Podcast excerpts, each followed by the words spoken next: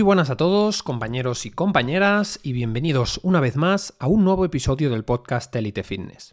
Como sabréis, mi nombre es Marc Romera y en este nuevo episodio tengo el placer de compartir con Manu Espósito, quien es nutricionista y entrenadora, mi opinión acerca de muchos de los sesgos que estamos viendo últimamente en las redes sociales y en varios medios de salud en relación con la dieta cetogénica. A lo largo de este programa hablaremos del carbohidrato, de la menorrea hipotalámica, del modelo CICO de calorías, hormonas y de muchas otras cosas más. Así que si estás preparado, ponte cómodo que enseguida comenzamos. Pero antes de empezar, quisiera anunciarte que desde hace apenas unas pocas semanas he tenido el placer de inaugurar mi canal de YouTube, donde siguiendo la línea del resto de redes sociales continúo divulgando acerca de todo lo relacionado con la nutrición, el entrenamiento y la salud en general. Por ello, te invito a suscribirte a mi canal con el fin de tener acceso a todo tipo de material exclusivo. Por otra parte, y pasando a la parte de nuestros patrocinadores, si tuviera que recomendar el café de la mejor calidad, ecológico, seleccionado cuidadosamente, con un sabor distinto y a la vez equilibrado, que además está disponible tanto en grano como molido o en cápsulas compostables compatibles con la máquina Nespresso, sin duda te recomendaría el de la marca Horizons Coffee, donde puedes utilizar mi código de descuento Elite10 todo junto y en mayúsculas en su página web www.horizonscoffee.com. Por último y para concluir, si estás también al corriente de los perjudiciales que pueden ser para ti y para tu salud los disruptores endocrinos, y estás buscando una jarra que filtre, depure y alcalinice el agua 100% libre de tóxicos y bisfenoles contenidos en el plástico común, que además cuente con un filtro ecológico y con todos los certificados de calidad hecha en España, entonces mi recomendación es que adquieras la jarra de Alcanatur, donde entrando en su página web puedes utilizar también el código ELITE5, todo junto y en mayúsculas, para obtener hasta un 10% de descuento. Una vez dicho esto, ahora sí, compañeros, empezamos con el programa.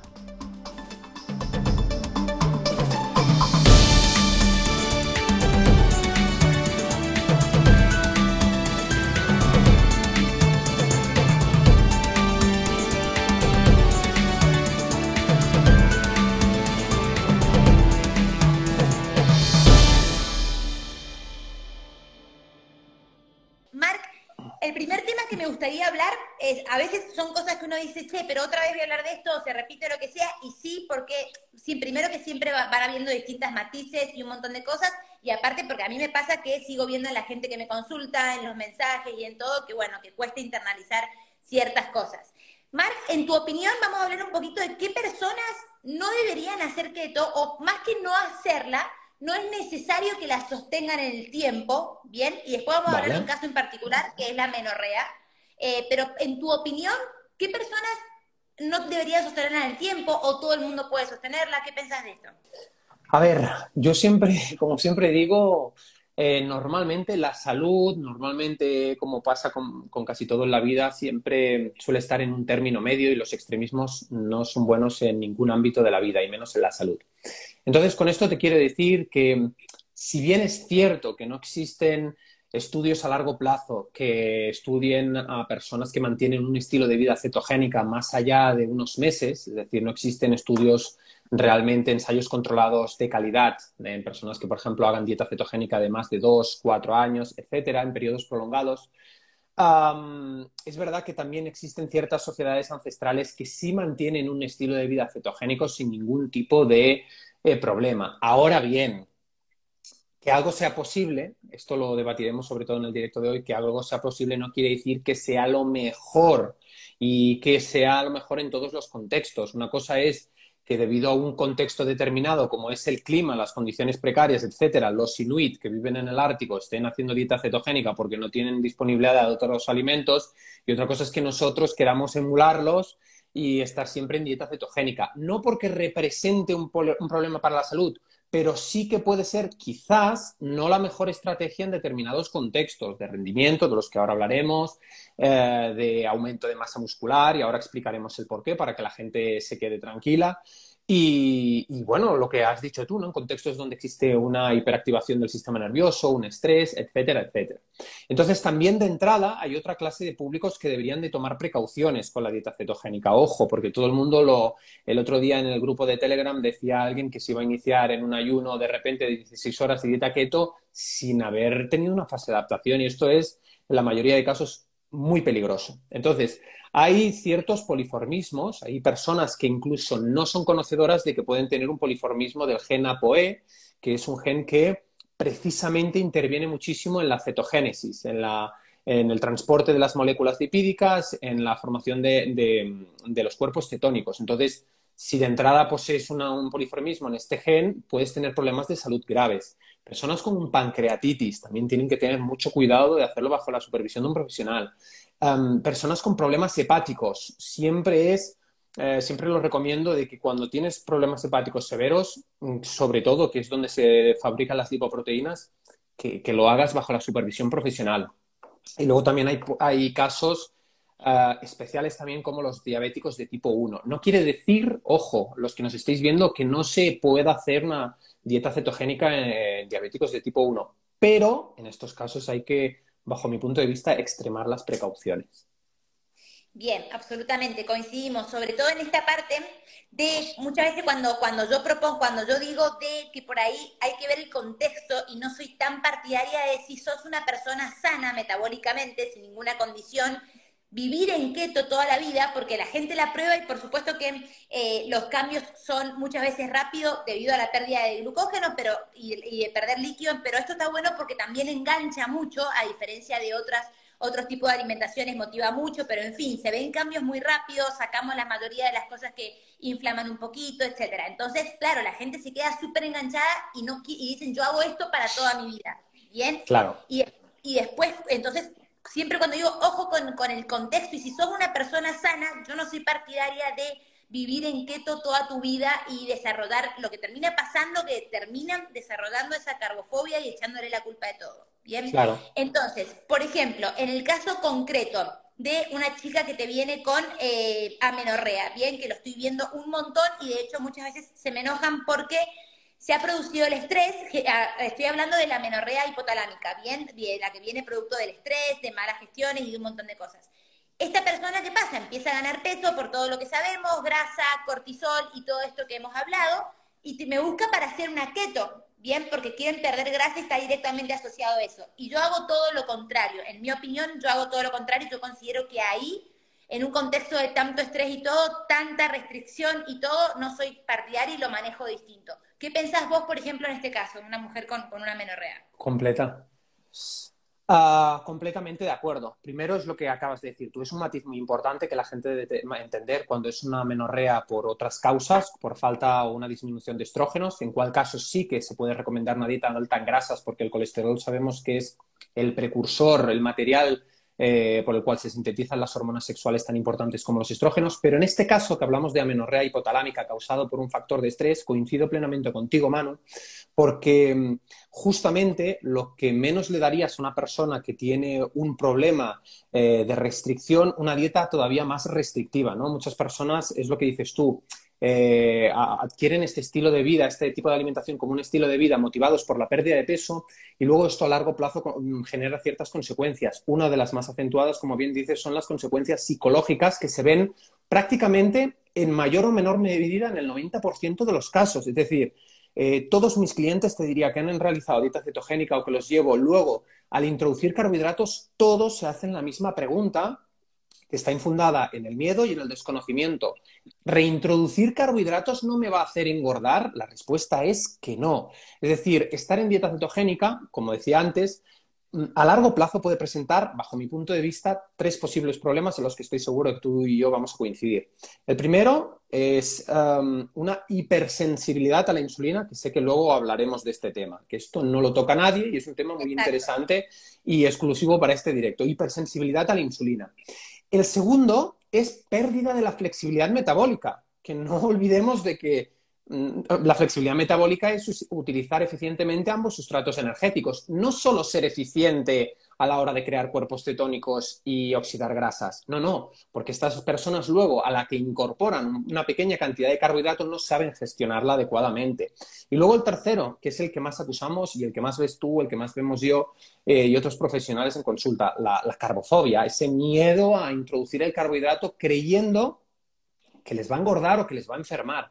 Y es que es súper importante matizarlo que no es el carbohidrato el, causante de las enfermedades metabólicas, es el exceso unido a un sedentarismo y a un conjunto de factores.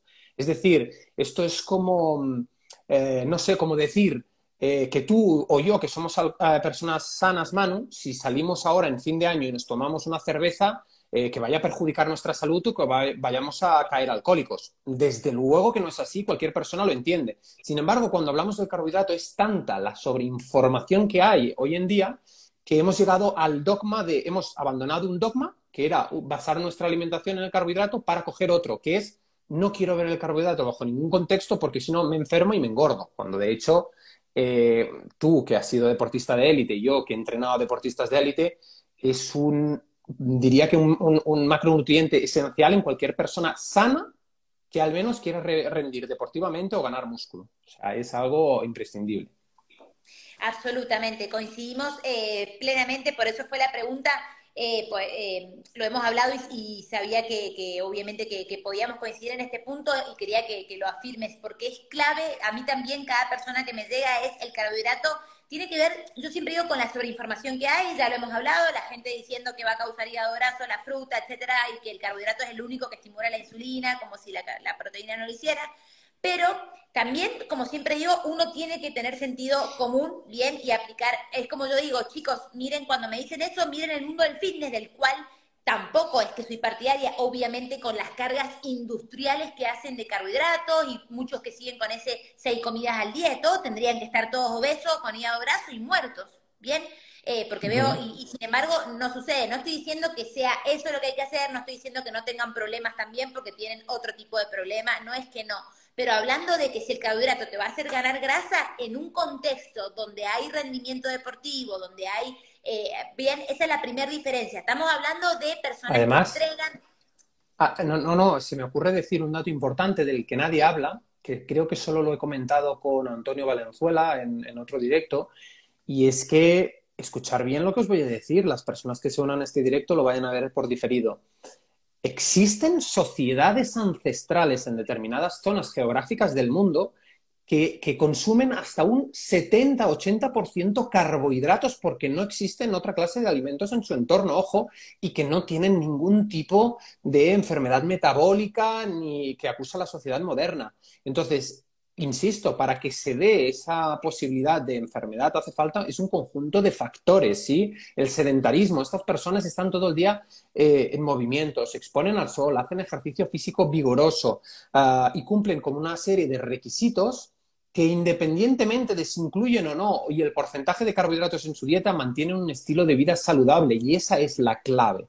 No es solo hago dieta cetogénica porque el carbohidrato es el que... No, no, no. Es verdad que la hiperinsulinemia ocasionada por un exceso de carbohidratos está fuertemente relacionada con el conjunto de enfermedades metabólicas modernas, pero no solo pero es que estamos hablando de que tenemos trabajos sedentarios, de que trabajamos todo el día encerrados en una oficina sin exposición al sol. No hacemos apenas ni 120 minutos, según la vamos, de ejercicio físico vigoroso a la semana. Utilizamos el coche para todo, dormimos mal y estamos hiper mega estresados.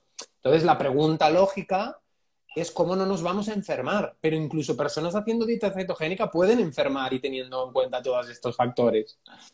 Totalmente. Eh, es que es eso, es, no es el carbohidrato, es el contexto. El carbohidrato claro. en personas metabólicamente sanas, como vos, como yo, que van a entrenar, es saludable. Y comemos. En, alguien que, en alguien que se va a desayunar la avena para irse a la oficina, por supuesto que no. Bien, que ese pico de glucosa y de insulina y de todo no va a tener ningún tipo de, sentina, de sentido. Entonces, tienen que entender esto. Volviendo al tema, Marc, que mencionamos que me pareció clave, ¿por qué? Porque te lo escuché hablar en el video con Raúl Carrasco, que también lo que saben, eh, obviamente la gente del fisicoculturismo y todo, por lo, por lo mismo que hacen, es una locura lo que saben de un montón también. Eh, hipersensibilidad a la insulina. Una de las, de las consecuencias que puede traer la keto, ojo, obviamente estamos hablando en personas que hacen deporte, rendimiento, volvemos a eso, bien, no en una persona con sobrepeso, sedentaria y todo eso, pero cuando no quieren incorporar carbohidratos, sostienen keto en el tiempo, no hacen buenos ciclados, o te dicen estoy haciendo low carb y consumen dos tortitas de arroz. El problema de la hipersensibilidad a la insulina, ¿bien? ¿Querés que hablemos un poquito de esto que me parece clave y como dijimos, no se habla, que la gente después empiece a incorporar carbohidratos, ahora lo vas a desarrollar vos, y dice, qué mal me siento, qué mal me sentí después de entrenar, me, no, viste que el carbohidrato es malísimo, me mareé, me, esto tiene una explicación fisiológica y quiero que hablemos ahora de, esto. Antes de, sí, sobre todo antes de hablar de eso, me gustaría solo matizar tres cosas, ¿no? Antes de, de, pasar a tu, a tu, pregunta. Y es que cuando hablábamos también antes de, la, eh, de si el carbohidrato genera o no eh, problemas metabólicos o de sobrepeso y que dependía mucho del contexto, eh, cuando hablamos del contexto no solo hablamos de, de, todo aquel conjunto de variables individuales que pueden afectar al resultado, también hablamos del tipo de carbohidrato, de la frecuencia de consumo y de la cantidad.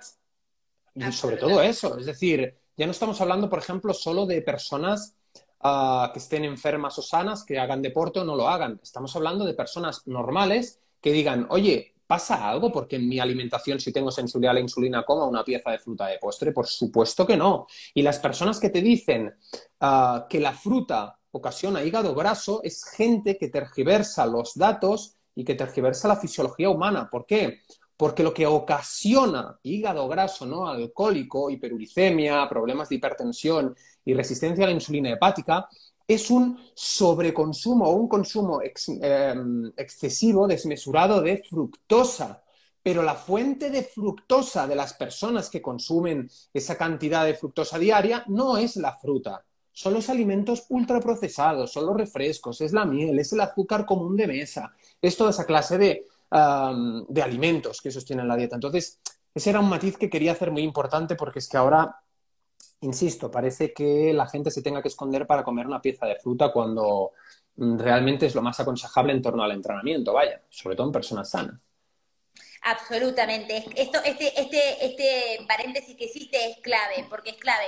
O sea, ya hemos pasado a un punto que la gente eh, no quiere probar la fruta, no quiere comer una fruta y cuesta hacerle entender a alguien que es que te va hasta traer beneficios, que no es lo mismo esa fructosa, cuando hablamos de esa fructosa, que va a tener sus beneficios en el rendimiento, que puede evitar obviamente picos de glucosa y un montón de cosas que se usan en el rendimiento que puede estar muy bueno, no tiene nada que ver con la fructosa de los ultraprocesados. Eso ese estudio que todo el mundo tergiversó, que sabemos que hemos hablado, que fundes, se hizo ya en personas con hígado graso y con cuatro frutas al día pero ya personas enfermas, bien, donde dijo que el consumo de cuatro frutas podía, pero eso no pasa en la sociedad. Eh, es como yo les digo, ¿pueden traerme una persona que haya llegado con hígado graso a tal edad y que te haya dicho yo consumí fruta toda mi vida, no existe. Es que no existe una... Eh, abuelos, ancestros, vos nombrarle a alguien y de por sí, ¿por qué? Porque alguien que consume fruta, salvo que sea un adicto a lo dulce y lo haga por eso, pero alguien que consume fruta suele llevar un estilo de vida dentro de todo saludable también. Y las personas que consumen ultraprocesado, bollería y porquería no son personas que comen fruta generalmente. Y, además te diré un apunte que quizás sorprenda a muchas, a muchas personas de, nuestras comunidades. Desde un punto de vista mm, nutricional, estrictamente nutricional, si me dieran a elegir entre consumir fruta o consumir eh, bebidas o alimentos acalóricos, edulcorados con edulcorantes artificiales, yo prefiero la fruta, porque desde un punto de vista evolutivo y desde un punto de vista nutricional es increíblemente mejor que eh, eh, consumir, por ejemplo, cinco latas de Coca-Cola cero. Porque es que somos, estamos en un mundo un poco paradójico, paradójico porque nos obsesionamos por la cantidad de verduras que podemos introducir en la dieta cetogénica, nos, nos obsesionamos por si la canela de Ceilán o no rompe el ayuno, pero no nos obsesionamos con tener buenos hábitos y irnos a descansar por la noche mientras estamos expuestos a pantallas de luz azul a las 2 de la mañana viendo una serie en Netflix. Entonces, estamos en, un mundo de extremismos donde solo nos centramos en aquello que nos interesa a nosotros y que nos da la gana. Porque, claro, eh, poner la ducha de agua fría por la mañana cada día para obtener los beneficios de la hormesis no gusta a nadie. Porque irse a dormir a las 11 de la noche y descansar como toca en un ambiente oscuro no gusta a nadie. Es mejor ese momento de eh, sociabilidad y ver Netflix. Entonces, con todo, no quiero deciros que seamos, que nos vayamos a las cuevas y que, eh, eh, y que hagamos un estilo de vida ancestral porque realmente en el siglo en el que nos encontramos es imposible cumplir con todo. Pero hombre, si somos coherentes, seamos coherentes con todo y desde luego nadie me puede decir que el consumo eh, de cuatro Coca-Colas light o de algunos sucedáneos de la, de la comida normal edulcorados con, con, un montón de endulzantes artificiales es mejor que una pieza de fruta. O sea, lo siento, pero desde un punto de vista nutricional no tiene ni comparación. Entonces es, bueno matizarlo. Sí, totalmente, total, totalmente de acuerdo. Yo soy súper partidaria y claro, como siempre digo, me vienen a buscar por keto y si tengo que meter fruta, meto fruta de acuerdo a la etapa en la que estén y es como fruta keto y hay que, hay que cambiar eso completamente, es ridículo. Marc, vamos al tema de la hipersensibilidad. A lo de la hipersensibilidad, que veo que te gusta. El, el tema de la hipersensibilidad a la insulina, como su nombre indica, eh, se refiere a una sensibilidad excesiva a esta hormona que lo que acaba generando con el consumo de carbohidratos es un drástico pico de insulina y una hipoglucemia reactiva igualmente drástica, ¿sí? Cuando normalmente en una curva glucémica el pico sí se podría dar naturalmente después de un entreno al ingerir carbohidratos y el tejido muscular estar sensible a la insulina y por tanto captar aminoácidos y esa insulina, pero de forma mucho más Ah, si tuviéramos una gráfica de forma mucho más circular que no tanto lineal hacia arriba y hacia abajo. ¿Por qué? Porque las hipoglucemias reactivas se dan, por ejemplo, eh, en personas em, en personas, por ejemplo, que se han excedido muchísimo, muchísimo, muchísimo, como decías, con protocolos con ayuno intermitente, ninguna clase de carbohidrato, dieta estricta, cetogénica, incluso carnívoras y tal, que luego, cuando quieren mejorar su rendimiento deportivo, cuando quieren aumentar de masa muscular o cuando quieren buscar esa flexibilidad metabólica, les perjudica gravemente. Y entonces es lo que dices tú.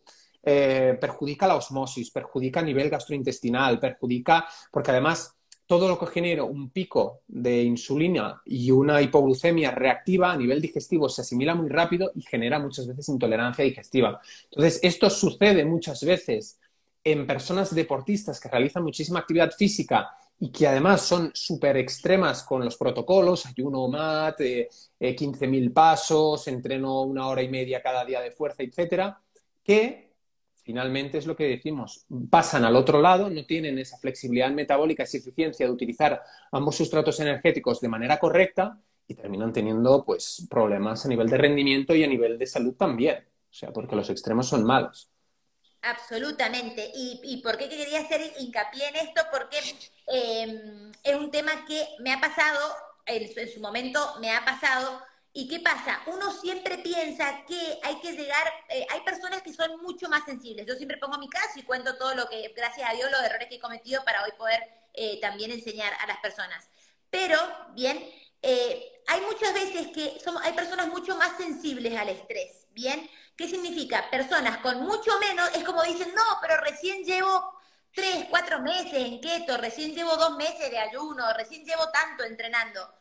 Y hay personas, no siempre tenés que estar un año entero en keto, reventarte y un montón de cosas, porque hay, hay personas que son mucho más sensibles. Y en el caso de las mujeres, que yo hago tanto hincapié, somos, para mí, en mi opinión, somos mucho más sensibles al estrés.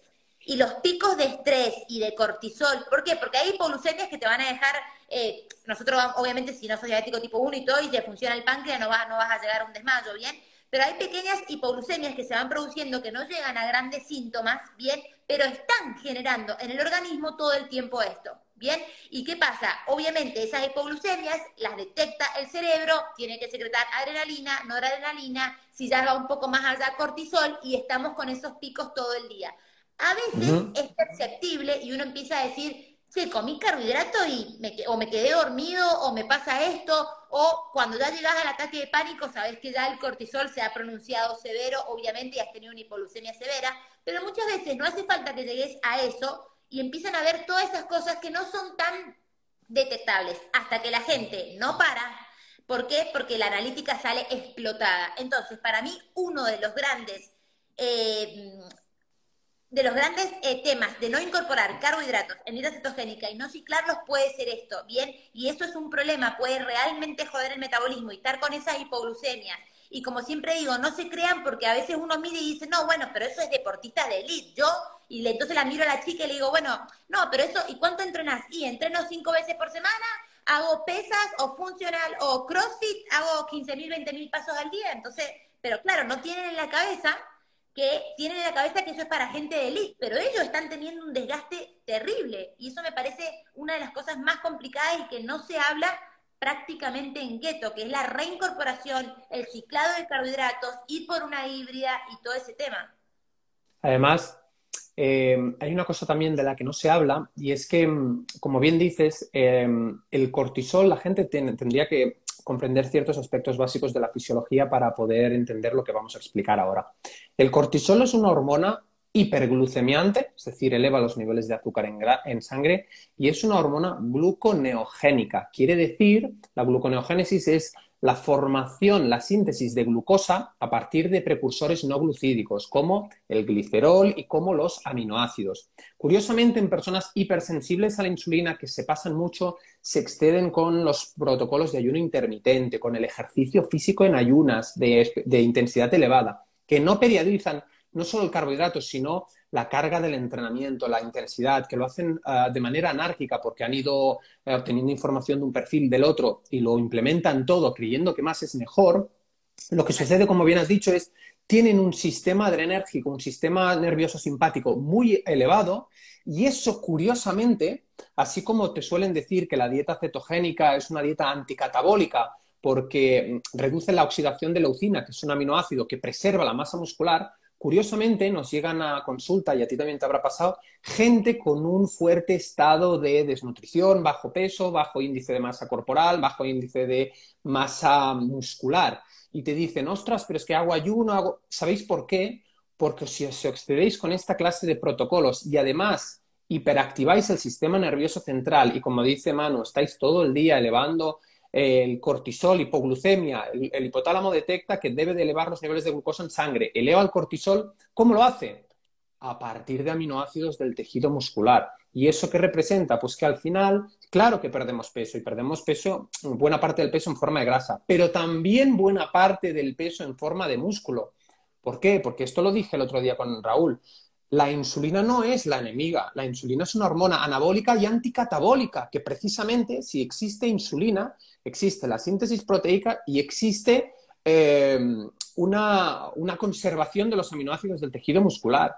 Entonces, cuando la gente, que hay muchísimas personas que dicen, es que estoy cansado de adelgazar en dieta cetogénica, ¿qué hago? La respuesta es muy sencilla reintroduce el carbohidrato. ¿Por qué? Porque estás limitando entre el ayuno y la keto y el ejercicio y el NIT y el cardio, estás limitando tanto, tanto, tanto la acción de hormonas que te producen, te ayudan al crecimiento, hormonas anabólicas como la insulina, que es normal que acabes con caquexia, pero es que cuando digo caquexia me refiero a un fuerte estado de nutrición y conozco gente mm, que viene a consulta pesando menos de 50 kilos y llega a ser preocupante es que llega a ser preocupante romper con ese paradigma.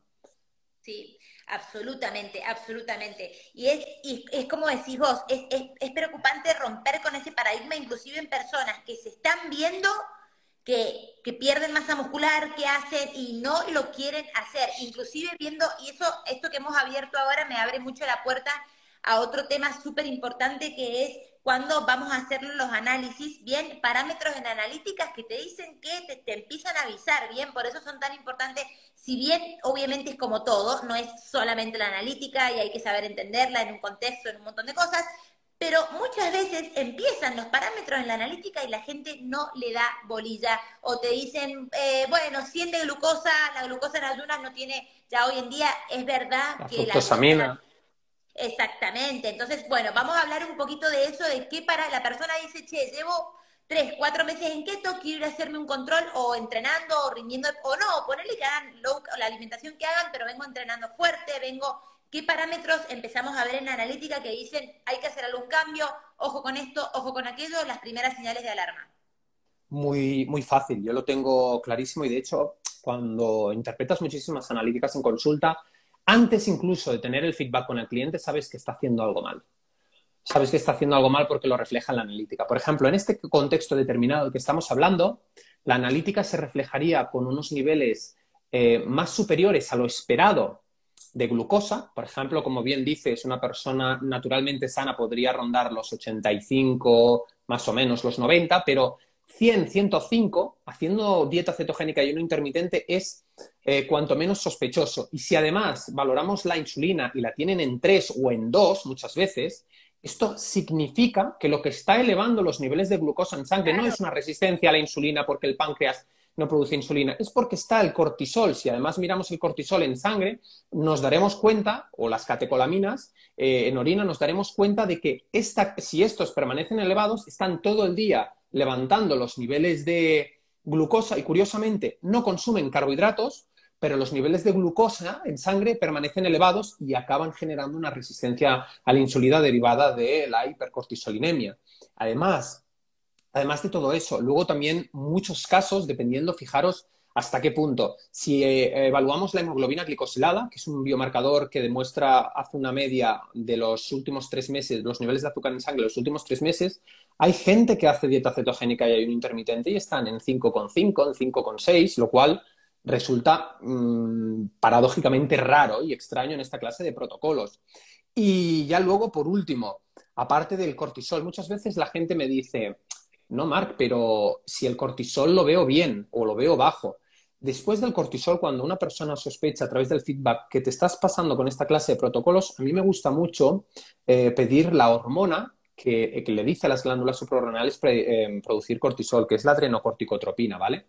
¿Qué sucede en muchos casos? Que me he dado cuenta, me he dado cuenta a través de la experiencia, que si la adrenocorticotropina está por las nubes y el cortisol está bajo, es que las glándulas suprarrenales se están agotando. Se están agotando porque están en una eh, situación del estrés.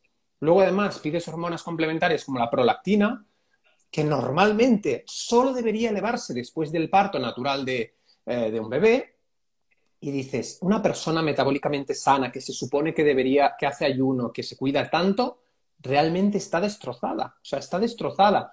Y la gente dice, pero es que he visto que Mark decía que el cortisol en 10 estaba perfecto. Sí, pero por eso hay que evaluar el contexto, porque hay que evaluar el cortisol, la glucosa, la glicosilada, la insulina, etcétera, para tomar en perspectiva la situación. Entonces, esto, esto para mí es clave. Absolutamente. De hecho, el tema glucosa, como hoy en día, si bien se sabe que la glucosa en ayunas eh, puede estar influenciada por, por, varias cosas, entonces también obviamente es súper interesante ver las mediciones postpandreales y todo eso. Pero, ¿qué pasa? Me dice una persona haciendo keto, haciendo un low carb bastante estricto, ayunos y todo, y tenés en ese contexto una glucosa de 100 de 110 y te dicen, es que no debería ser. Entonces te dicen, bueno, Manu, pero eso no es tampoco, eh, es, es normal. No debería ser, o sea, no, o sea, en un protocolo keto y todo eso ya son las primeras señales de alarma, no debería estar. Bien, por más que la glucosa sepamos en ayunas que puede estar influenciada, que puede estar o sea, porque ahora está como eso, ya no sirve la glucosa. No, no es que ya no sirve, es que se sabe también, antes era como lo único que existía, ahora se sabe que hay que también evaluar las copandiales, las un montón de cosas. Pero sí, no es normal. Al final, además, además, como digo yo, el contexto es clave para, para poder llegar a entender el estado metabólico de una persona. Fijaros, Luego hay el caso contrario. Si ya de, enseguida, en una, en una, analítica, vemos que el cortisol está a 20, 25, ya podríamos decir que está ante una situación de estrés. Pero muchas veces, aunque yo no reciba el feedback de una mujer que, viene en consulta, si veo que tiene la prolactina elevada, el cortisol elevado, muy, y, la, la, glucemia también elevado, muy probablemente tenga menorrea hipotalámica y no me lo estoy diciendo. Y si además hace dieta cetogénica y el, cortisol, el colesterol, perdón, que es la hormona, la hormona, la molécula mediante el cual se produce el cortisol, aparece baja, cuando en una dieta cetogénica todos sabemos que podemos tener perfectamente niveles de 230, 250 de colesterol, es que, fijaros, todo el colesterol lo está robando la hormona cortisol porque vive constantemente en un, en un estrés permanente, ¿sí? Entonces eso es lo que ha generado la amenorrea hipotalámica. Entonces, ¿cómo, ¿cómo identificarlo? Por si alguien es profesional de la salud y está viendo este directo. es niveles de estradiol por los suelos, niveles elevados de prolactina, niveles elevados de cortisol y niveles bajos de colesterol, es de cajón amenorrea hipotalámica, pero de cajón, ¿eh? aunque la persona no, no, lo manifieste. ¿Por qué? Porque justamente el ver muchas analíticas te da esa experiencia. Luego, cuando eso se sostiene en el tiempo y genera una inflamación sistémica de bajo grado, si pedimos también la PCR, que es la proteína C reactiva, que es un marcador de inflamación sistémica, muchos casos en personas aparentemente sanas, aparentemente delgadas, que aparentemente hacen todo bien, que si ayuno, dieta, entrenamiento de fuerza, ejercicio eh, cardiovascular, nos damos cuenta, nos damos cuenta de que tienen graves problemas de salud detrás, de que no es tan, tan de esto como, como pintan, ¿sabes? Entonces, eh, yo siempre lo digo, y este es uno de los motivos, Manu, que, me lleva a recomendar a todo el mundo eh, ponerse bajo la, supervisión profesional de alguien que entienda lo que son analíticas, porque si tú encuentras una persona que es extremista, que coge y te dice, como estos que conocemos todos en las redes sociales, que la fruta es el demonio y que solo tienes que hacer ah, dieta cetogénica, ojo, porque te puede llevar a un desequilibrio metabólico, endocrino y hormonal muy serio muy serio y esto hay que tenerlo en cuenta. Absolutamente. Y sabes qué, Mark, está muy, muy subestimado eh, el tema de cortisol elevado, de lo que es el estrés. Es como que las personas, muchas personas no entienden que es realmente, a ver, que ya vivimos en un contexto de estrés, ¿bien? Eh, vos en tu lugar, donde sea, ya por trabajo, por pareja, por familia, por lo que sea, ya es un contexto de estrés. No somos más esas personas de caverna que también tenían su estrés, obviamente, pero vivimos generalmente en un contexto de estrés, ya por el medio que nos rodea. Bien, de ahí en más, uno sumarle, uno, todos estos estresores, que son herramientas maravillosas, pero no quita que no sean estresores, como la dieta cetogénica, el ayuno, el entrenamiento mismo y una cosa no quita la otra. Son herramientas maravillosas, sí, pero son estresores. Uno ya vive, entonces la gente no termina de entender que realmente un cortisol elevado y todo esto puede traer problemas. Y yo no sé de cuántas analíticas, eh, de, de, cómo es en tu caso, ¿bien? Ahora, yo de, todas las analíticas que veo, yo el 80% que llevo o más son mujeres. Yo veo los problemas de cortisol y lo explotado del cortisol 99 a 1 en mujeres que en Sí, sí, sí, yo igual. Sí, sí, sí, por supuesto, por supuesto, por supuesto, yo también. No entienden que tenemos una sensibilidad al estrés muchísimo mayor, que nos estresamos mucho más fácil, que no es lo mismo la dieta cetogénica, el entrenamiento en ayunas, un montón de cosas que no es que no es lo mismo por ahí, pero hay que tener en cuenta mucho más cosas. No pueden comprar un protocolo y ponerse cual espartano a hacerlo porque, y joder el metabolismo en una mujer es jodido, porque todo nuestro sistema hormonal y un montón de cosas es muy jodido. O sea, realmente yo lo que veo es que no se termina de comprender que cuando hablamos de estrés es como, bueno, ya está, si todos vivimos en estrés. No, esto es una cosa, pero, ¿entendés? Pero todo esto de lo que hemos hablado es otra. Mencionaste un punto clave, Mark, que rápido, porque cada tema que hablamos igual podemos estar tres horas, pero también se da mucho dentro de keto, me llegan personas, yo tengo 300, 350, 400 de colesterol, me llegó un mensaje la semana pasada, 400 o 420 de colesterol, estoy asustada. Eh, ¿Qué pensás vos de esto? primero siempre, eh, primero siempre doy mi opinión rápida, yo no estoy de acuerdo con esos valores, con esos valores de colesterol, no estoy de acuerdo para nada, creo que hay que tener una cantidad de variables controladas que me parece muy difícil en alguien, a esos valores de 400 y pico, ¿no? Eh, pero, pero dame vos tu, tu opinión. A ver, bajo. A mí me gusta muchísimo contrastar mi opinión siempre con la experiencia en consulta y también con la fisiología, que soy un apasionado de esta, de esta disciplina, esta rama de la biología que estudia los, los procesos bioquímicos del cuerpo. Y entonces, es verdad que la evidencia científica actual ha desmentido muchísimo, por ejemplo, el viejo dogma de que niveles de colesterol elevados eh, presentan un mayor riesgo cardiovascular por sí solos, ¿vale? El problema es que la gente entiende la información a medias y no analiza el contexto. Es decir, em, los niveles de colesterol en sangre de por sí solos, es decir, solo como un marcador de riesgo cardiovascular, no son realmente lo más importante. Eso no quiere decir que no importen. Ojo, eh, ojo con este matiz. Eh, entonces, realmente tener esos niveles de, colesterol en sangre, también existe un mayor riesgo de oxidación, porque lo que realmente produce riesgo cardiovascular es la oxidación de ese colesterol. Y para esa oxidación, los marcadores que hay que mirar son los niveles de azúcar en sangre y de insulina. ¿Por qué? Porque cuando los niveles de azúcar en sangre son elevados y se unen a moléculas de colesterol, se glican, ¿sí? Entonces se vuelven pegajosas, se pegan en las paredes de las arterias, provocando placas de ateroma que van poco a poco construyendo la luz de los capilares hasta que, lógicamente, aumentan el riesgo de infartos, de problemas cardiovasculares, etcétera, etcétera. Pero, en resumen, para quien no controle o no entienda mucho de fisiología, los niveles de colesterol no son tan relevantes como lo son los niveles de triglicéridos en relación a las lipoproteínas HDL. ¿Vale? Cuando uno, tú, vas al médico convencional, te dice, es que existe el colesterol bueno y malo. Falso. El colesterol solo tenemos uno, que es el colesterol total que medimos en la analítica, pero las lipoproteínas son barquitos que transportan moléculas lipídicas en sangre, el colesterol en este caso, y el HDL se dice que es el colesterol bueno porque es el que recicla las partículas de colesterol que se han quedado por la sangre para llevarlas al hígado y reducir el riesgo cardiovascular. Y se dice que las LDL son el colesterol malo porque eh, principalmente transportan colesterol. Pero esto es falso. Esto no es que sea ni bueno ni malo. Todo depende del contexto nuevamente. En una dieta cetogénica es absolutamente normal tener valores de 230, 240 y los de LDL también que estén elevados. Ahora bien, si estáis haciendo esta clase de protocolos, yo siempre digo, mirar la relación entre los triglicéridos y el HDL. Si esta relación es igual a 1,1 o superior a los niveles de HDL, en principio no os tendríais que preocupar. Luego ya podríamos pedir otros marcadores como la homocisteína, etcétera, etcétera, pero a grandes rasgos. Ahora, insisto, y es ahí que sé que donde, donde va tu pregunta, donde tira tu pregunta, sí que es ahí. Quiere decir que yo aconseje unos niveles de colesterol en 450? Desde luego que no. Y si alguien tiene los niveles de colesterol en 450, fijaros lo que os voy a decir, es porque está haciendo una dieta cetogénica a base de huevos y bacon. Y eso lo doy yo ahora firmado.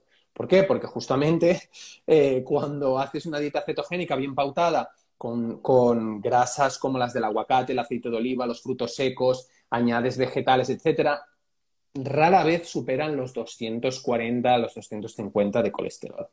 Así que yo lo primero que le diría es, como poco, intentar aumentar las grasas monoinsaturadas y reducir un pelín las saturadas del bacon, que no, desde mi perspectiva, eh, como profesional de la salud, yo no lo aconsejo hacer una dieta cetogénica así.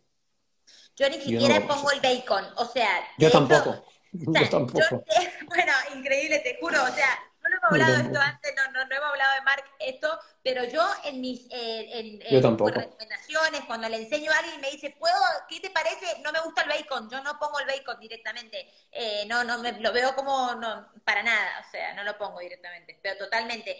Te decía esto el colesterol porque aparte, ya en un colesterol elevado, eh, hay que tener muchas cosas en cuenta. Si bien obviamente sabemos que es el azúcar, lo que delica las proteínas y todo, todo lo que has explicado perfectamente, pero es lo que siempre hablamos si hay que gestionar el estrés por todo lo que hablamos del cortisol. No, estás comiendo carbohidratos, pero con un cortisol elevado hemos hablado que es el gluconeogénico, hemos hablado que va a empezar a elevar la glucosa. Entonces, son muchas variables, si vos querés llevar ese estilo de vida con un colesterol de 300 para arriba, etcétera, que es verdad, está todo el tema de la evidencia, que hoy en día se sabe que ya el colesterol, bla, bla, bla, y todo lo que hablamos de los tipos de colesterol, hay que pedir ApoA, hay que pedir ApoB. Y también hay un punto muy importante, bien, a la hora de la cetogénica, que es la gente con lipoproteína A elevada, bien, porque esto es un punto muy importante. ¿Por qué? Porque la lipoproteína A, si bien se puede mejorar con el estilo de vida, también parece tener un componente genético. Bien, no está 100% claro de que solamente eh, llevando un buen estilo de vida y de alimentación vas a tener la lipoproteína A baja. Entonces, en personas con lipoproteína A alta, puede ser también algo a tener en cuenta ese colesterol tan elevado. Absolutamente. Y además, Fíjate, es que me has, si me lo permites, me has dado pie a que diga una, cosa que siempre he dicho, porque a mí me apasiona hablar del cortisol, de hecho creo que el cortisol y la insulina son las hormonas que más me apasionan de la bioquímica, y os diré una cosa, en personas que tienen el, cortisol elevado, atendiendo a que esta hormona, insisto, es hiperglucemiante, eleva los niveles de azúcar en sangre y es gluconeogénica, utiliza aminoácidos o glicerol eh, para formar glucosa, introducir carbohidratos, amigos, nos ayuda a reducir los niveles de cortisol. ¿Por qué? Porque en fisiología no pueden estar circulando en sangre dos hormonas que tienen eh, acciones diametralmente opuestas. Es decir, si los niveles de insulina se elevan, los niveles de glucagón se descienden. Si los niveles de glucagón y catecolaminas están elevados, los niveles de insulina bajan. Entonces, si elevamos los niveles de insulina a través de un carbohidrato, lo que estamos permitiendo es reducir los niveles de cortisol. Y por eso justamente eh, introducir carbohidratos en las personas que viven hipermegastresadas, que vienen a consulta haciendo dieta cetogénica por más de seis meses, eh, que realizan ayunos prolongados, entrenamientos en ayunas, funciona tan pero que tan bien. Y sobre todo, más si estas personas entrenan en ayunas, sobre todo por la noche. Y cualquiera dirá, ostras, por la noche sí, porque esa liberación de insulina, amigos, permite la conversión de un aminoácido esencial que se denomina triptófano en serotonina, que es un neurotransmisor vinculado con un estado de ánimo de felicidad, de calma, de sosiego, y posteriormente en melatonina. ¿Qué quiere decir esto a final de cuentas? Introducir carbohidratos nos ayudará a reducir el cortisol y nos ayudará a mejorar el entorno del descanso, ¿sí? Y entonces, y, más si entrenamos en ayunas, a repletar parcialmente las reservas de glucógeno y entrenar más fuerte. Entonces, no le temamos justamente al carbohidrato, que esto es de lo que va este directo, porque Mm, si, realmente entiendes la fisiología, verás que tiene su contexto y que nos puede ayudar y nos ayuda muchísimo. Nos ayuda muchísimo. Es sumamente. Por eso, de hecho, eh, el comentario que te debe pasar a vos también, las personas que uno le recomienda eso cuando vienen, y como te he contado siempre, que vienen diciendo que yo me voy para el lado del carbohidrato si el contexto del que hemos hablado está dado Claro, entonces, pero ¿cómo puede ser que haya perdido, eh, estoy perdiendo peso, estoy perdiendo grasa comiendo carbohidratos, las que se quedan, ¿no? Porque hay otras personas que no se animan, que están en el pánico. Las que lo incorporan, es que es un cambio así. Cuando viene una chica con un contexto de estrés, si tiene menorrea ni hablar, pero si encima con el contexto de estrés que se estancó, que el, la típica grasa que se empieza a ver visceral producto del cortisol, que son muy, bien es totalmente, eh, es, sumamente, uno ya lo ve y ya se imagina por dónde viene la, la cuestión. Es que es así el cambio, empiezan a dormir mejor, bajan los niveles de cortisol, se empiezan a deshinchar, menos retención de líquido y permiten, y permiten que haya pérdida de grasa. Manu, me encanta porque a ti también te debe apasionar el mundo de las hormonas porque veo que, que también debes de leer. ¿Por qué? Porque el dato que dice, que dice Manu las personas que tienen hipercortisolinemia, que se refiere a una condición en donde los niveles de cortisol en sangre están elevados a causa de un estrés permanente, son las personas que acumulan grasa en la zona abdominal, justamente, en la zona abdominal. Entonces, eh, las personas que tienen problemas para perder esa grasilla en la zona abdominal suelen ser personas con un elevado componente eh, de estrés. Así que me, gusta, me gusta que, lo, que lo menciones, Manu, y es súper, súper, mega interesante. Absolutamente. Marc, vamos a pasar un poquito eh, a este tema también. ¿Qué pensás, más allá de que obviamente para todos los que estamos, los que están acá, obviamente yo, yo te sigo, te escucho, escucho tu podcast, escucho absolutamente todo, soy fiel seguidora. Modelo carbohidrato, insulina, lo tocamos un poquito. Eh, está el modelo, sabemos que está el modelo de que come la grasa que vos quieras mientras no comas carbohidrato, porque lo único que estimula el carbohidrato eh, es la insulina. Entonces, si vos comes, toda la grasa que quieras, no pasa nada, no vas a ganar peso, ¿bien? Y modelo calorías es come lo que se te cante mientras no pases las calorías. ¿Qué pensás de esto? Buah, me encanta, me encanta que me hagas esta pregunta porque además estoy trabajando en un curso de pérdida de grasa que lanzaré en 2023 y está muy enfocado con bases, con bases fisiológicas donde precisamente toco todos estos temas y me, me gusta muchísimo poder eh, informar a la gente de esto. El primer modelo, el primer modelo que hace alusión a que en ausencia de insulina, por ejemplo, a través de estrategias como la ayuno intermitente o la dieta cetogénica, podemos comer lo que nos dé la gana y no engordar, es absolutamente falso. ¿vale? Porque la gente que lee un libro de dieta cetogénica y se pone a divulgar esto, quizá no se ha dado cuenta, no ha conocido la importancia que tiene una proteína, que se denomina proteína estimuladora de acilación, ASP, em, que lo que permite es precisamente la resterificación, que es un proceso bioquímico donde los ácidos grasos libres se vuelven juntamente con una molécula de glicerol a transformar en triglicéridos para almacenarse en el tejido adiposo.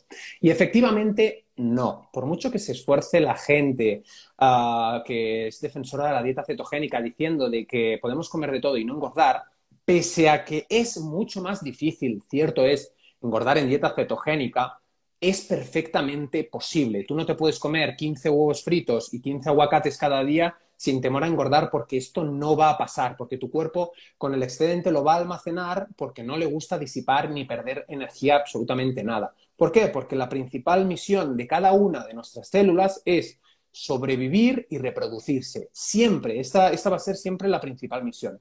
Ahora bien, una vez dicho esto, luego tenemos las personas que hablan del modelo CICO, del modelo caloréxico, del modelo calorías que entran versus calorías que salen y ya está. Y lo que está claro desde un punto de vista endocrino es que el tejido adiposo, señoras y señores, no responde a calorías, responde a hormonas. Por lo tanto, resulta absolutamente insensato, resulta de un error garrafal eh, y de no entender la bioquímica humana, comparar la respuesta metabólica que pueden tener 300 gramos de pechuga de pollo con 300 gramos de azúcar con 300 gramos de aguacate. ¿Por qué? Porque, por ejemplo, en ese orden, eh, el aguacate no estimulará apenas la insulina y, por lo tanto, evitará ese almacenamiento energético, promoviendo un entorno favorable a la pérdida de grasa. La proteína elevará mínimamente la insulina, pero también elevará la saciedad y generará otra clase de beneficios, por ejemplo, una mayor termogénesis producida por los alimentos. Y los azúcares generarán un pico de insulina tan heavy que en el caso de no utilizar como energía inmediata, porque no estamos haciendo una maratón, se almacenará muy probablemente como eh, grasa en el tejido adiposo. Entonces, resulta absolutamente insensato creer que solo recortando las calorías puedo comer donetes mientras esté en déficit calórico. Además, aquí hay otro dato súper importante y que tengo muy fresco de precisamente estar trabajando en el curso, Manu. Y es que hay estudios, estudios científicos ensayos controlados donde a igualdad de calorías, dependiendo del entorno hormonal, nuestro cuerpo utiliza las calorías de una manera o de otra. Y incluso hay eh, experimentos donde la misma persona con las mismas calorías en distintos contextos pueden subir de peso o pueden bajar de peso. Pongamos un ejemplo. Tú eres una persona, volviendo y, recapitulando todo lo que hemos hablado en este directo, tú eres una persona que vives hiper mega estresada, que tienes los niveles de cortisol por las nubes, que además comes constantemente mm, comida ultraprocesada, por mucho déficit calórico que hagas, que además eh, entrenas en exceso, muy probablemente con las mismas calorías estés engordando y estés ganando peso.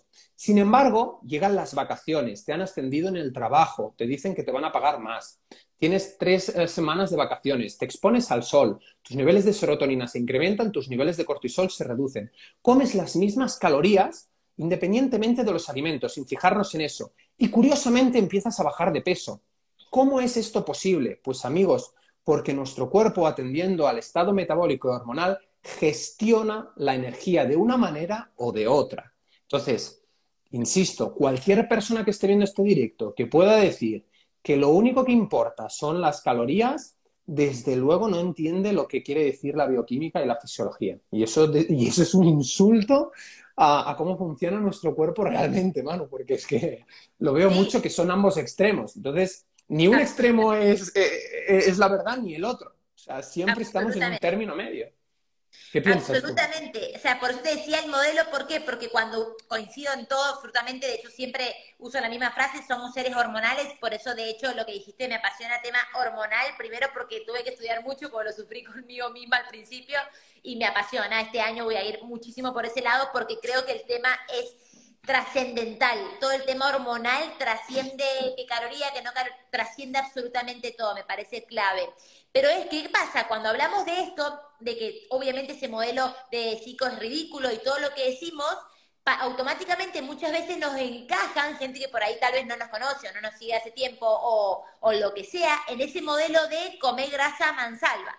Claro, entonces me llegan un montón de asesoradas que al principio, primeras semanas, vas a perder pesos en balanza, porque sabemos que cetogénica los primeros kilos son de agua, ¿bien? Eliminación del glucógeno. Entonces vas a perder, o inclusive comiendo más grasa y todo por el hecho de eliminar porquerías, empezar con nuevos hábitos y todo, automáticamente puede ser que también perdas grasa, ¿bien? Pero va a llegar un momento en que si vos seguís a altas cantidades de grasa y estás metiéndote todo lo que hablamos, huevo, bacon, esto, el otro, llega un momento en que te vas a estancar, o sea, no existe el comer algo en forma ilimitada y que eso eh, parece una pavada, pero es que, pero es que cuando veo eh, lo que vienen comiendo, lo que sea, yo digo, pero es que a quién se le ocurre, el come grasa, come grasa y adelgaza, adelgaza comiendo, no me acuerdo, ese, ese famoso libro también y todo, ojo con eso, porque que, que, que digamos una cosa, caloría no importa, no, no te estamos dando pie para que te comas eh, cinco aguacates por día y 200 huevos. Exactamente.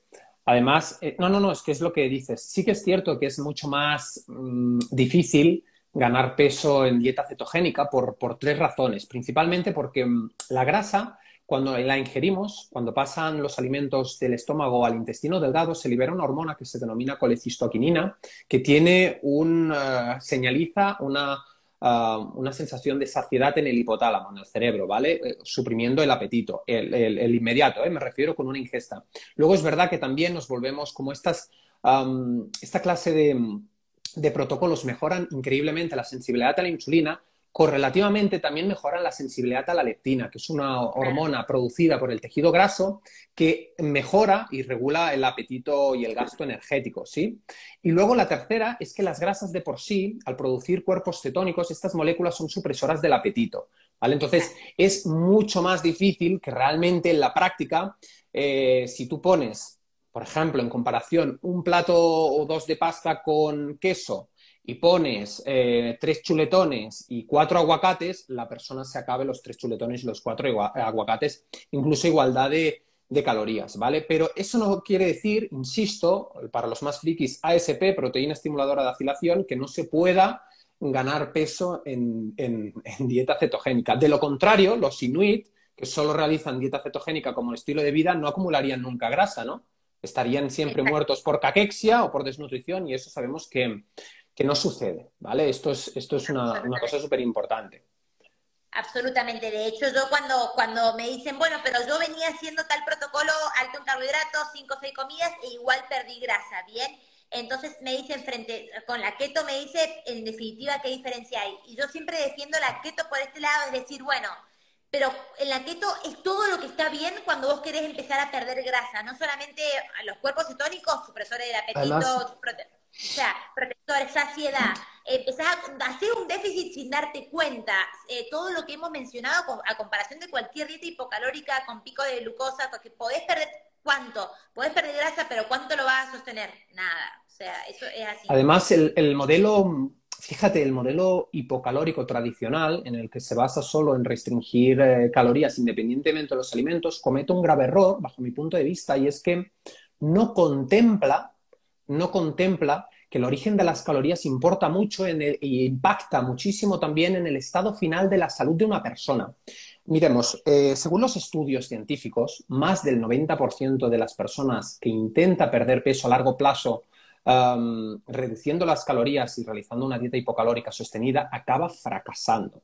Y esta estrepitosa estadística lo único que nos demuestra es que al final, por mucha motivación que tengamos al inicio, el hambre, señoras y señores, es el enemigo número uno de, eh, de la pérdida de peso.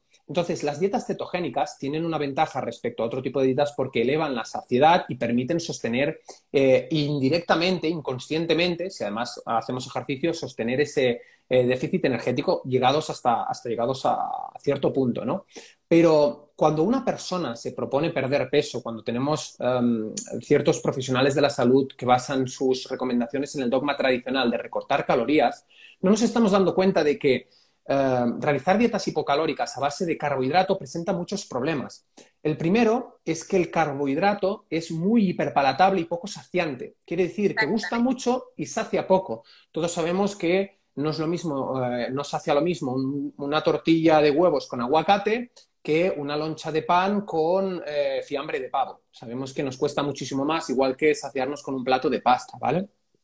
Luego, el problema ese de la saciedad estamos hablando también del tema metabólico. Las grasas, desde un punto de vista fisiológico, Manu, tú lo sabes igual que yo, solo se oxidan cuando los niveles de catecolaminas, cuando los niveles de glucagón están elevados y los niveles de insulina están bajos. Si tú estás haciendo una dieta hipocalórica creyendo que vas a consumir grasas, pero luego durante todo el día comes 5 o 6 ingestas y estás generando picos de hiper e hipoglucemias reactivas, vas a morirte de hambre, vas a estar inhibiendo la quema de grasa durante 5 momentos al día hasta que otra vez vuelvas a estar en un estado de equilibrio y te va a dificultar muchísimo la pérdida de, peso y, lo que es peor, te, se va a ver perjudicada tu salud a largo plazo, te va a ralentizar el metabolismo. Luego hablamos de la menorrea.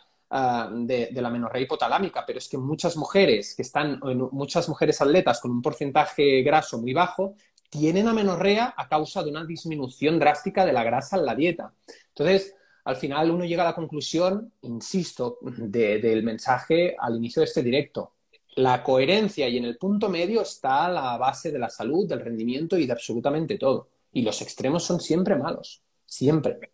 Absolutamente, es, la coherencia y la palabra que uso todo el tiempo porque es el sentido común, bien, es el sentido común. Marc, para terminar, no robarte todavía más tiempo, obviamente para todos los que están acá, es época de festejos, es época de, de ahora, bueno, ya pasó Navidad, viene Año Nuevo, vienen Reyes y vacaciones, por supuesto. Entonces, claramente, eh, a vos también te debe estar lloviendo los mensajes de cómo compenso, qué hago, cómo compenso. Los excesos navideños. Yo el otro día subí, subí un vídeo donde reflejé mi opinión acerca de esto. Y es que cuando las personas se preguntan esto, realmente uh, pertenecen a dos clases de grupos. El primer grupo es la gente que está obsesionada todo el año con comer de manera saludable y tienen un temor y un, uh, vamos, un temor horroroso de saltarse la dieta o el plan habitual por miedo a engordar, en cual caso tienen un problema, un problema, un trastorno con la alimentación conocido como ortorexia, ¿sí? Esa, um, esa obsesión por comer de manera saludable, en cual caso también recomiendo que no es saludable. Y luego hay las otras personas que no hacen dieta todo el año, eh, se la petan todo el año, no tienen hábitos, no cuidan sus hábitos, no hacen ejercicio y se preocupan porque en Navidades saben que van a comer mal, van a tener una conducta eh, excesiva con el alcohol, con los productos procesados y con muchas comidas y que van a engordar y buscan el milagro. En cualquier caso, en ambos en ambos casos mm, tenemos un problema. ¿Por qué? Porque la gente coherente, que cuida sus hábitos durante todo el año, que realiza un estilo de alimentación saludable, que camina, que realiza, mm, por ejemplo, periodos de ayuno intermitente graduales, etcétera, etcétera, por dos o tres ingestas o las que sean en dos semanas, nadie enferma y en dos semanas nadie engorda excesivamente como para que suponga un problema para la salud. Y si engorda a esos niveles es porque se están cometiendo excesos. Una cosa es disfrutar de la comida y la otra es excederse. Una cosa es decir, me permito eh, algún postre, algún vino, alguna, alguna cosa que habitualmente no incluyo en mi dieta. Y la otra es llegar a comer hasta el punto de encontrarse mal, lo cual en ningún caso, solo por la salud del sistema digestivo, recomiendo. Así que mis recomendaciones es que los deberes se hacen en todo el año y que en definitiva importa muchísimo más lo que hacemos entre Año Nuevo y Navidad que lo que hacemos entre Navidad y Año Nuevo. Absolutamente. Bueno, obviamente que coincidimos. Yo sumé una recomendación que ahora te digo, pero la primera siempre es disfruten bien, disfruten, pues como dijiste vos, si hay excesos de, de terminar y todo es porque hay desequilibrios. Entonces, lo primero es disfruten, relajen realmente para ganar grasa tienen que hacer, o sea, en, un par de salidas tienen que, si ganan grasa es porque tienen que hacer unos excesos, pero tremendo. Y una segunda recomendación que yo por ahí sí suelo dar eh, es que se sabe y se ha visto en estudios y un montón de cosas, es que tal vez la primer comida del día que hagan, bien, la primer comida del día sea capaz si, fue la cena del 24 y la primer comida fue a la mañana o fue al mediodía o fue, o en la misma cena o como sea, que lo que simplemente por ahí elijan una proteína, bien siempre prefiero que lleguen, que no es que no van a probar carbohidrato, un dulce o lo que haga. Si quieren relajar 100%, maravilloso, mejor, relajen. Ahora, para el que es un poco friki, igual dice, che, yo quiero disfrutar, pero quiero saber porque me gusta, qué me convendría. Bueno, por ahí yo he sumado que empiecen siempre con una proteína, siempre, que empiece el día eh, con una proteína para evitar, obviamente, si la primera comida es carbohidrato, es como hablamos del desayuno, si desayunas pan y todo ese tipo de cosas, sabes que vas a tener hambre todo el día a ver, si nos ponemos estricto con las recomendaciones, y qué recomendaciones eh, podríamos decir, estás haciendo un poco la trampa, ¿no? Pero podríamos decir que, por ejemplo, el consumo de cúrcuma mitiga en un 90% los, la intoxicación por etanol, es decir, la gente que quizás vaya, sepa que vaya a beber un poquito más, que tome cúrcuma antes de la comida. Luego lo que dices tú, la proteína aumenta la saciedad y la termogénesis, que son las calorías que nuestro cuerpo gasta para digerir los alimentos, sacia más y por tanto si comemos más em, proteína es mucho más difícil que acabemos comiendo una mayor cantidad de comida. Ah, luego, pues eso, hidratarse correctamente y sobre todo entre comidas copiosas, más cuando se suceden de un día al otro, a mí, la gente que está eh, naturalmente habituada al ayuno intermitente, me gusta recomendar extender un poquito más ese periodo de ayuno intermitente, sobre todo no para compensar calorías como la gente cree, sino por dos motivos. Para darle, el primero, para darle reposo al aparato digestivo y el segundo, para ofrecer eh, la promoción de un proceso que se denomina complejo motor migratorio, que es una clase de patrones eh, de movimiento involuntarios que se dan en el intestino de reciclaje. ¿Vale? Entonces todo esto nos evita inflamación digestiva, nos evita muchísimas molestias y sobre todo, y esto sé que es un hábito casi imposible de cumplir, sobre todo la noche del 31, que la doy por hecha, y la noche de Navidad, pero en estas fechas, los que tengan vacaciones, los afortunados, que intenten cenar lo más pronto posible. ¿Por qué? Porque es que cenar tarde, como he dicho hoy en un, en un reel, perjudica severamente nuestro aparato digestivo y también nuestra la calidad de nuestro descanso, vaya. Absolutamente, coincidimos. Es lo otro que yo sumo, que es el tema del ayuno si hay una comida copiosa.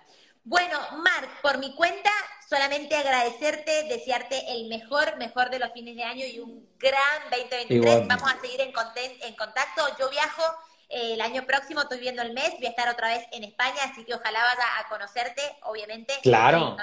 vaya a conocer Andorra y a conocerte a vos, no tengo ninguna duda que voy a estar, así que ojalá que el 2023 no, nos encuentre. Será un placer, será un placer y quizás hasta a lo mejor se dan sinergias para montar alguna cosa, alguna especie de taller presencial, alguna cosita. Así que gracias a ti también por tu tiempo, por, eh, por tu tiempo, por la invitación, gracias a todos los que os hayáis unido a este directo. Por supuesto lo compartiré porque me parece súper súper interesante y ha sido un placer conversar contigo. Igual, siempre es interesante y de crecimiento. Gracias a todos, te mando un abrazo enorme.